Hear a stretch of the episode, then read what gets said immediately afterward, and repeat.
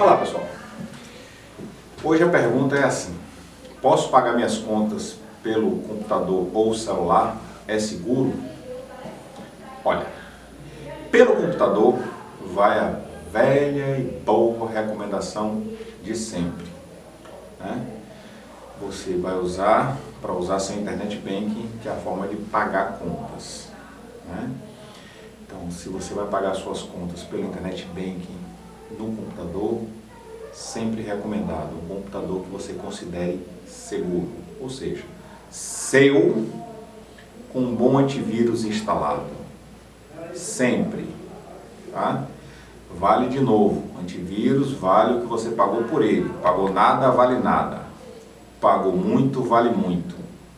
Certo?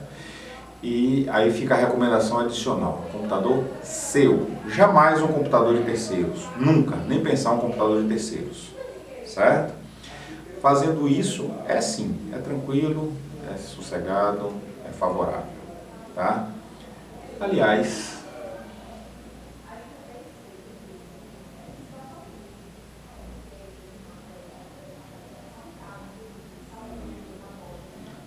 então assim, é, via de regra, os bancos brasileiros têm um internet banking bastante seguros. Claro que ninguém está imune a fraude, ninguém está imune né, a tentativas de roubar suas, os seus dados. Então, nunca clique em e-mail de banco dizendo que vai botar seu nome no SPC, que não sei o que, que não sei o que. Banco não manda e-mail para ninguém. Banco nenhum manda e-mail para ninguém. Fato é esse. Então, se você viu um e-mail desse, você vai no seu navegador que você conhece, digita o endereço do seu internet banking que você conhece e acessa o internet banking para ver se tem alguma coisa lá. Ou pega o telefone e liga para a sua agência, para o seu gerente. Ah, eu não tenho um telefone da agência, tenho um telefone do gerente. Beleza, vai na agência. Desce para lá na agência, se você realmente está preocupado com o e-mail que você viu. Que banco não manda e-mail para ninguém. Então, eu não me preocupo com e-mail de banco. Vê e-mail de, se dizendo de banco, eu deleto. Eu sou assim, tá? Nunca me preocupei com e-mail de banco. Nem e-mail, ó, banco não manda e-mail, SPC não manda e-mail, Serasa não manda e-mail. Principalmente se você não está devendo nada. Operadora de celular não manda e-mail. Operadora de televisão não manda e-mail. Pelo menos não para lhe dizer que você vai para o SPC, que vai lhe negativar, que isso, que aquilo. As operadoras de celular, você pode optar na operadora, operadora de celular, de TV, por assinatura, essas coisas, ela, você pode optar no site deles por receber sua fatura por e-mail. Mesmo assim, se você optar por isso aí, eu sugiro que você opte por débito em conta no seu internet bank direto. Certo?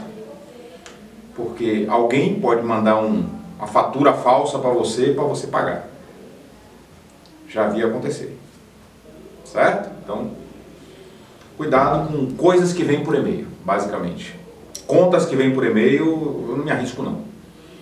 Certo? Eu quando opto por fatura eletrônica, que é o caso da minha operadora de celular, da minha operadora de TV por assinatura, a minha conta de água, da minha conta de luz, eu peguei todas elas e botei em débito automático em conta.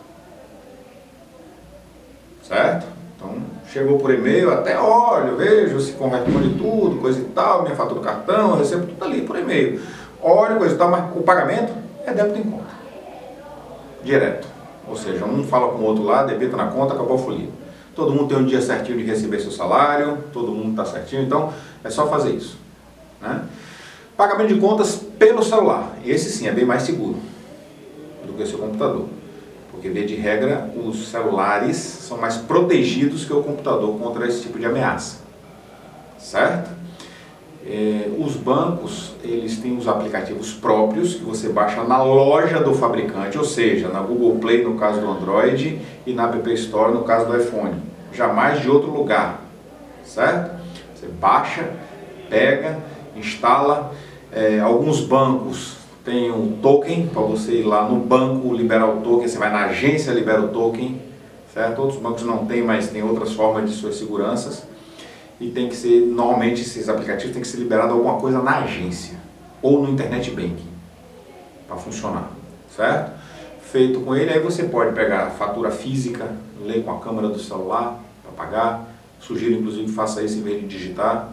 Os bancos, na maioria das vezes, você lê um código de barra daquele, o banco faz uma pergunta sobre aquilo ali, se é do banco tal, origem, se é isso, se é aquilo, ele dá os valores que ele leu, você confere com a fatura impressa, que inclusive eu tenho uma amiga minha que foi digitar, o negócio adulterou lá o código de barra, o, o pagamento não entrou, tá? Então isso acontece, né?